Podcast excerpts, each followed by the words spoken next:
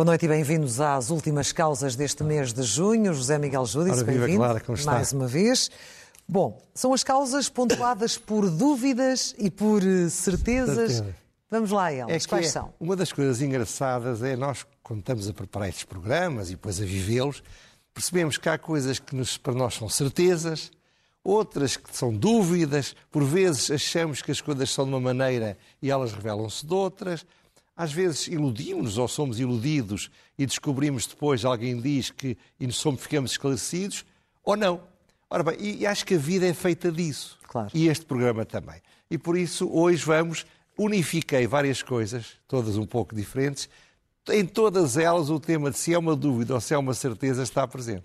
Vamos então começar pelo tema que. Não estando mim... numa sala de tribunal. Não. Para mim, o tema mais importante é o primeiro. Nem sempre, mas hoje é. Sim. Porquê é que este tema é muito importante? Ora bem, surgiram na semana passada notícias e reportagens fotográficas, vai aliás aparecer brevemente uma fotografia, sobre sistemas de apanha de bivalves ao pé da, da Ponte Vasco da Gama, segundo parecem zonas onde é perigoso até comer o que ali está, não sei, não sou especialista, e uh, isto, de facto, esta imagem não é de agora, esta imagem é de 2019. Foi a que eu encontrei, eu lembro de ter visto todas com dezenas e dezenas de pessoas.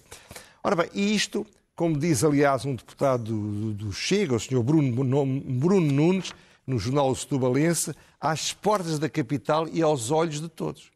Porque isto, toda a gente vê isto. Passa-se na ponte, é impossível que as autarquias não saibam, é, é impossível que a Polícia Judiciária não saiba, é impossível que a Polícia Marítima não saiba.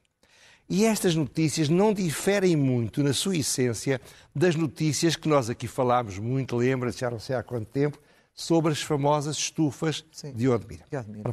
O que é que eu acho que isto é importante ver? Em primeiro lugar, são atividades deslocalizadas. Isto é, o que está ali a passar-se não tem a ver com a realidade portuguesa não tem a ver com a realidade europeia.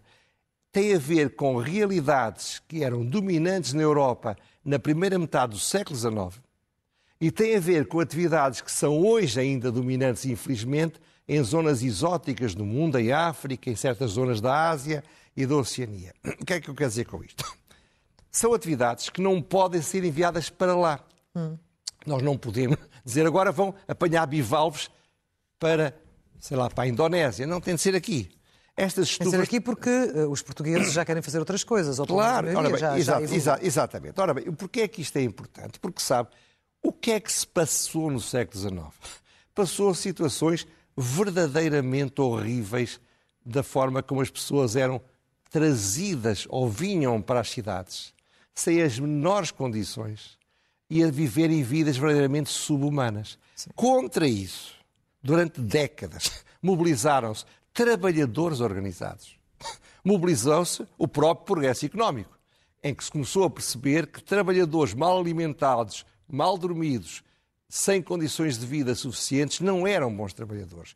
Mobilizaram-se intelectuais, humanistas, mobilizaram-se instituições como partidos políticos, começavam a existir, organizações religiosas, Sim. Eh, instituições de beneficência, os próprios meios de comunicação começavam a existir também com alguma liberdade. Ora bem, tudo isto fez uma profunda mudança e melhorou de forma brutal a vida dos mais desfavorecidos.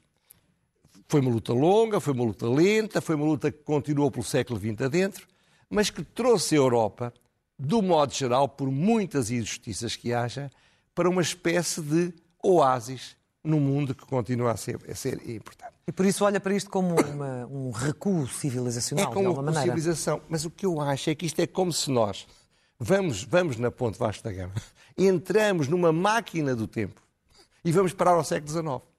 Ou vamos a passar em Odmira, ao pé das estufas, e leva-nos um avião supersónico ou teletransportado que nos leva de imediato, num segundo, para zonas muito longínquas. Ora bem, isto é possível e há várias teorias para ela. Uma teoria é a seguinte: bom, isto são empresários sem escrúpulos, empresários que tratam as pessoas como se elas não fossem seus semelhantes, que querem enriquecer brutalmente e rapidamente e que exploram até ao limite o que é possível explorar.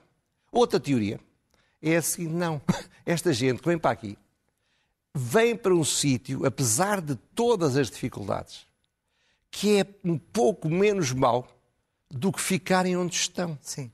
Portanto, de alguma forma, eles vêm à procura, por muito que isso nos pareça horrível, de condições de trabalho e de vida que são melhores, que são uma melhoria.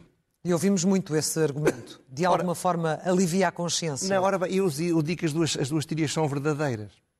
E, e é um misto que eu não sei dizer em que percentagens em que a vontade, a vontade de novas oportunidades, a vontade que levou tantos portugueses a irem Também. a emigrarem ao longo dos séculos, se junta ao aproveitamento que, que fazem da fragilidade dessas pessoas, empresários, angariadores, que evidentemente são altamente censuráveis. Isto é o que eu penso que é a realidade. Agora, sobre a realidade vale a pena refletir. E vale a pena tentar perceber as causas disto tudo. Eu não me interessa muito neste momento, é muito importante, como é óbvio, discutir essas teorias. O que me interessa é perceber que estamos a repetir o que se fazia no século XIX. Estamos a repetir o que se faz muito longe daqui, em zonas muito menos desenvolvidas. E estamos a repeti-lo com regulamentações, com leis, com normas, com regras e com uma cultura dominante, fortemente dominante contra isto. A verdade é que no princípio do século XIX ninguém se preocupava, com, era uma minoria os que se preocupavam com estas coisas. A maior parte das pessoas achavam isto natural, normal, fazia parte da vida. Ora bem, a minha ideia é que nós nos resignamos no século XXI, nós os portugueses e outros, outros que estão em situações semelhantes, resignamos a que haja uma espécie de territórios em Portugal em que há uma extraterritorialidade, é como se tivessem, fosse a Ásia ou a África, e uma extratemporalidade. Foi como se estivéssemos no século XIX. Sim.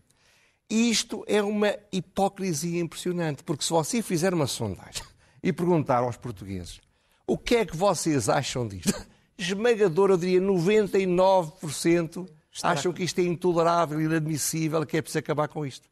Mas depois as instituições que se mobilizavam no século XIX, os partidos, os movimentos trabalhadores, as organizações religiosas, os intelectuais, os meios de comunicação, os, os, os, as associações beneméritas, olham para o lado.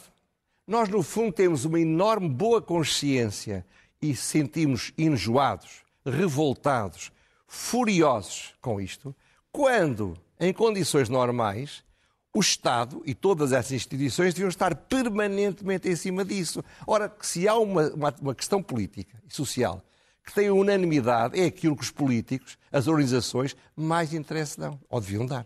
Portanto, o que eu digo é que nós criamos uma boa consciência para vivermos bem, para vivermos com autoestima, e não olhamos para lá para podermos ser indiferentes. Portanto, isto é uma certeza, aqui não há uma dúvida. Uhum. Estamos perante uma realidade que, é, que não é tolerável. Claro que as coisas vão melhorando, sem dúvida, mas não se compreende que ainda subsistam. E o próximo tema é uma dúvida ou uma certeza? É uma aparente certeza. Uma aparente certeza. Uma aparente certeza. Então vamos a ela. Estamos a falar do que eu chamo, gosto de brincar com as palavras, Costa, o Deus do Antigo Testamento. Bom, porquê é que eu digo isto? Ora bem, durante anos, como se lembra, e contra muita gente, eu dizia não. O António Costa não vai para a Europa. Bom, na semana passada teve uma é, opinião Ora diferente. lá vamos. O António Costa não vai para a Europa, ele vai continuar aqui, etc. Na semana passada tivemos aquela inesperada e surpreendente viagem com escala em Budapeste. E eu convenci-me, ah, finalmente posso, estou convencido que ele quer ir. Quer ir se certas condições existirem. Primeira condição, se tiver um bom resultado nas, nas, nas europeias.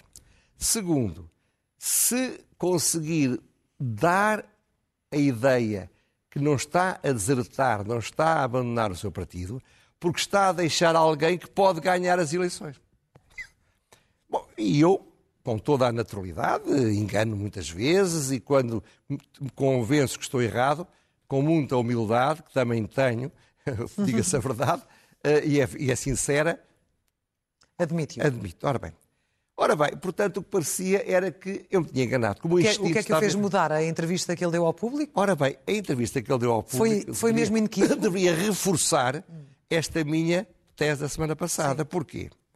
no fundo, os factos seriam diferentes do que eu pensava. Segundo diz o público, e uma jornalista, como eu digo, ela é de esquerda, mas não é de fretes, a ah, São José de Almeida, ela disse que, ele, que o António Costa, de forma perentória, a palavra é esta, disse: Não vou para Bruxelas em 24, vou ficar até 26 e não afasta a possibilidade de me voltar a candidatar para ficar aqui até 2030. Então, aparentemente, não há nada mais óbvio que, afinal, a mim, o meu instinto, a minha intuição, aquilo que eu cheirava que era a verdade, era verdadeiro. Só que, se há pessoa escorregadia, é o António Costa. Aliás, isso pegou-se. Veja-se no, no inquérito da TAP, vários políticos do Partido Socialista diziam coisas que eram escorregadias. Não estavam a dizer mentiras, mas também não era a verdade. Então vamos ver o que é que ele autorizou que a São José Almeida citasse em discurso direto, porque o resto, evidentemente, foi uma conversa sem citações. Eu vou ler e devagar para que se perceba lá em casa bem. O que é que ele disse? Eu sou o garante da estabilidade. Já expliquei a todos que não aceitarei uma missão que ponha em risco ou em causa a estabilidade de Portugal. Alguma vez eu poria em causa a estabilidade que tão dificilmente conquistei. E isto permite alguma leitura dúbia, é oposta? É, com, é completamente dúbio. Onde? Então vamos Já lá, lá vamos. sinalizar isso. Ora bem, o que, ele, o que ele não autorizou que fosse citado era inequívoco, era uma certeza absoluta de que a minha intuição de anos estava completamente errada. Ou estava completamente certa. certa. Bom. Mas o que é que ele pôs em destaque? O que ele autorizou que fosse citado? É uma expressão típica de Deus, Costa, de Costa Deus. Em primeiro lugar, eu sou o garante da estabilidade. Sim. Parece a palavra evangélica de Cristo, né? pelo menos no som. Era o que faltava, que eu que sou o garante da estabilidade, eu que criei a estabilidade, fui eu que a conquistei, que eu a pusesse pôr isso em causa. Mas o que é que é que faz Deus? Deus diz o seguinte: bom, se o PS tiver um bom resultado nas europeias, eu concluo que se o meu sucessor for alguém que eu escolhi e que eu acho que é um garante de estabilidade também, que a estabilidade está garantida. Portanto, eu, o Deus Costa, decreto que há estabilidade e como há estabilidade, leio agora o que eu li há bocadinho, eu já posso ir à vontade, se me apetecer, porque não ponho em risco aquilo que tão duramente conquistei. Mas não acha que essa é uma leitura um bocado forçada, José Miguel Judice? Não, eu não acho que é uma leitura forçada, é uma leitura deliberadamente feita para ser equívoca. Repare, ele tem uma enorme vantagem, como eu disse aqui a semana. Depois do Marcelo dizer eu faço eleições se ele se for embora, ele tem a possibilidade única na história de um primeiro-ministro que decide o dia em que são as eleições, apesar de não ter competência para as marcar. A Inglaterra é o primeiro-ministro que marca, por exemplo. Por outro lado, ele não lhe convém dizer que não vá, mesmo que não queira ir. Mas também não lhe convém dizer que vai, porque a partir desse momento é um, é um pato molhado, é um pato sentado, é alguém que não tem não tem mais qualquer hipótese de ter poder nesta coisa. É evidente que a São José Almeida foi um bocado utilizada, porque ela fez a manchete com aquilo que ele disse para não ser citado, e o que ele disse para ser citado não é tão claro. Vai ficar irritada, mas não será a primeira nem o último jornalista que foi instrumentalizado inconscientemente por um hábil político que, que, que a fez dizer coisas que não eram aquelas coisas que aparentemente parece que são. Portanto, parecia uma certeza e afinal mantém-se a dúvida. Mantém-se a dúvida neste caso. E na Rússia, o clima de instabilidade vivido com, com a rebelião armada deixa-lhe mais certezas ou mais dúvidas é uma certeza, Aqui é uma certeza absoluta. É uma certeza absoluta que parte do facto de toda a gente, eu estive atento a grandes comentadores, alguns da, da si, como Miguel, Miguel Monjardim, que fez uma intervenção muito interessante, sim, sim. logo no sábado, creio eu. Eh, eh, eu estou seguro, todos eles dizem o mesmo. Até o inominável eh, general, ou tenente-general, lá que ele é, Agostinho Costa, também está nisso. Todos não têm dúvidas, todos estão certos que há imensas dúvidas. Hum. Todos estão seguros que não se pode saber o que é que é que se passou e o que é que se vai passar. Ora bem, total certeza na dúvida absoluta. Ora bem, eu, no entanto, concordo que isto é verdade, mas resolvo arriscar e, portanto, vou dar uma opinião. E, e, dar uma opinião, hoje ouvi alguém dizer, essas pessoas que vão para a televisão dar, dar opinião, opinião. deviam estar caladas. E, e se calhar é verdade. Mas pronto, é, estamos aqui, eu gosto muito de estar aqui, gosto muito de estar consigo, e portanto vou dizer algumas das minhas opiniões. Não são certezas, são as minhas convicções. Muito. Primeiro, Putin sai inequívoco, aquela, aquela capa do, do Expresso é notável, saiu uma semana antes disto. Parece que foi feita já a pensar que ia acontecer na semana seguinte se lá se fosse no próximo sábado, então, no, próximo, no próprio sábado, então é que era não Mas é uma, uma excelente capa. Ora bem, Putin sai enfraquecido. Porquê? Porque um ditador que é atacado é um mau exemplo para outros que resolvam fazê-lo. O simples facto de alguém ter tentado dá ideias. Segundo, a única forma que um ditador tem para superar a sua fragilidade, a sua fraqueza e os seus riscos em toda a história da humanidade foi a mesma: radicalizar, ser mais violento, subir na escala da agressividade. E eliminar os agressores. eliminar os agressores, claro. No caso, não. O grande derrotado é, é, o senhor Prigozhin, que tem o um nome, aliás, perigoso, não é? Acha mesmo que ele é um derrotado? Há um grande derrotado. Porquê? Porque ele é um mercenário. E os mercenários, em toda a história da humanidade, em todas as civilizações, em todas as épocas, só têm duas alternativas ou cortam a cabeça rapidamente a quem lhes paga quando se apercebem que eles vai cortar a cabeça a eles, ou então alguém lhes corta a cabeça. Os mercenários são utilizados enquanto são úteis, a partir de um certo momento deixam de ser. E, portanto, ele está derrotado, é extraordinário que ele tenha saído, portanto, o medo do Putin foi real, portanto, ele tê-lo deixado sair, não, uma, não, não, não, não destruiu. A lógica antigamente seria bombardeavam aquilo tudo, matavam 8 mil pessoas. Claro. Mas ele tê-lo deixado de sair e ter deixado de dizer que ele, pronto, não havia problema nenhum, eh, é um sinal de enorme fraqueza. Mas não tenho dúvidas nenhumas que o rolo compressor de Putin não vai parar. Ele não lhe vai perdoar, porque ele teve medo. Mais cedo ou mais tarde vai ter consequências. Finalmente, a frieza de Putin, que é uma coisa com a qual nós temos de estar preparados para viver. Eu já senti isto na forma como ele atua em relação à, à Ucrânia. Ele podia ter morto tais 8 mil. Segundo eu li, e pareceu-me fazer algum sentido, ele utilizou métodos muito mais sofisticados e muito mais subtis. Aquelas 8 mil pessoas têm famílias. E o que eu li, não sei se é verdade, se não, é que alguém fez saber que as famílias iriam sofrer. E isso, em pessoas normais, sejam mercenários ou não, as pessoas estão dispostas a morrer, mas não estão dispostas a que a sua mulher, os seus filhos, os seus pais sofram. Portanto, tudo isto revela que foi um momento difícil para Putin, sem dúvida, mas a certeza ou a convicção de que ele está acabado é pelo menos uma enorme dúvida. Muito bem. Vamos às rubricas habituais, começando pelo elogio.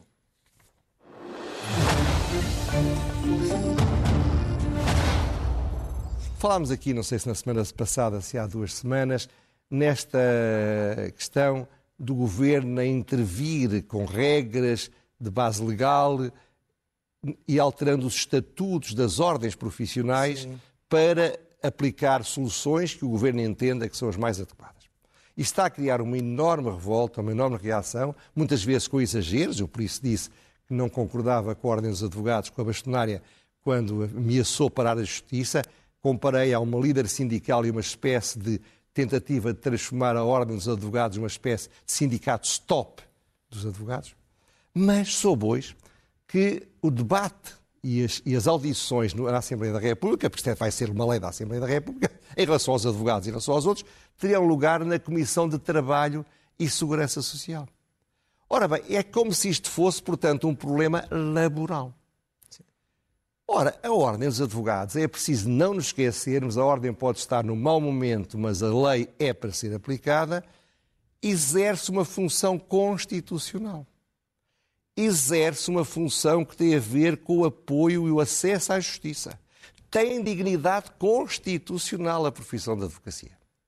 E, portanto, qualquer debate sobre o Estatuto das Ordens dos Advogados, eu sei do que falo, porque quando fui bastonário defendi na Assembleia da República e foi aprovado o estatuto, o novo estatuto de Ordem dos Advogados em 2004, 2005, no final do meu mandato, mas eu fui à primeira comissão, à Comissão de Assuntos Constitucionais. Ora, o PSD fez uma proposta para que a revisão e, e, os debates sobre ele do Estatuto de Ordem dos Advogados seja feita na Comissão de Assuntos Constitucionais.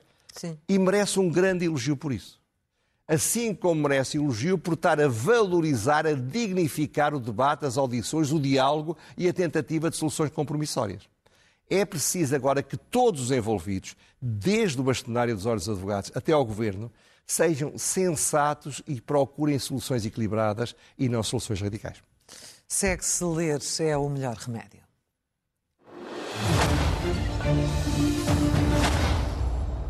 Eu julgo que lá em casa sabem que uma das coisas que mais prazer me dá neste programa é propor livros para as pessoas lerem. Eu fui uma pessoa que me fiz pelos livros. E é um ávido leitor. Hein? Sou um ávido leitor. Leio, leio permanentemente e cresci muito com os livros. Ora bem, muitas vezes o que eu faço, anuncio um livro que estou a ler, anuncio um livro que espero vir a ler brevemente ou um livro que acabei de ler. Mas às vezes, e se calhar vou fazer mais vezes, vou apresentar livros que estão no mercado, mas que me encantaram, que foram fundamentais no meu processo mental ao longo da vida. E hoje vou falar de três pequenos livros, que é uma trilogia, no fundo é um romance, chamado Fundação, eh, do Isaac Asimov. O primeiro é a Fundação, o segundo Fundação e Império e o terceiro Segunda Fundação. Há quem diga, os rankings são sempre discutíveis, que o melhor livro da história da ficção científica é este. É um livro que foi editado pela Livros do Brasil e agora reeditado pelas saídas de emergência. Este livro tem 70 anos, tem pouco menos do que a minha idade, uhum. e está vivo hoje em dia. No fundo, trata de como é que se pode manter a civilização em épocas de trevas, fazendo sobreviver a sua chama, mantendo intelectuais e pessoas interessadas eticamente pelo futuro, numa zona que sobrevivam à chacina de um ditador. Este romance foi muito feito em função da Segunda Guerra Mundial. Sim. É muita saga do povo judeu também, é muita saga da, da, dos cristãos medievais, mas é muito atual.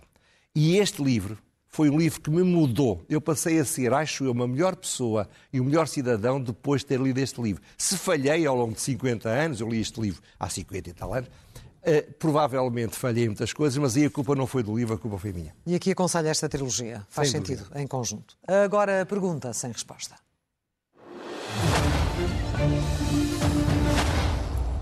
Ora bem, se alguém tivesse dúvida, e julgo que ninguém tem, sobre o estado deplorável em que se encontra a justiça em Portugal e do desleixo que a caracteriza, há um exemplo que eu li no jornal que é o seguinte, o que foi no público lembra-se de, uma, de, uma, de um vândalo ou de uma vândala que escreveu no, no, no padrão das descobertas. Foi sim, localizado, sabe-se quem é. E, Mas de franceses. Exatamente. E então era preciso mandar um texto de 19 páginas para a justiça francesa para interrogar esta senhora. Ora bem, essa tradução e o envio desse texto demorou um ano e meio. Um ano e meio a traduzir 19 páginas para francês e a mandar burocraticamente para a França. Claro, outro vândalo acabou de chegar e outros chegarão, porque a sensação de impunidade é meio caminho andado para crimes, porque isto são crimes, não estou a, não estou a dizer que este monumento é, é, é não é controverso. Mas é um crime é, contra o património. Claro contra o património. E são crimes contra a propriedade. Portanto, era preciso a pergunta que eu faço: até quando continua a haver esta impunidade no sistema da justiça em Portugal? Fechamos com a loucura mansa.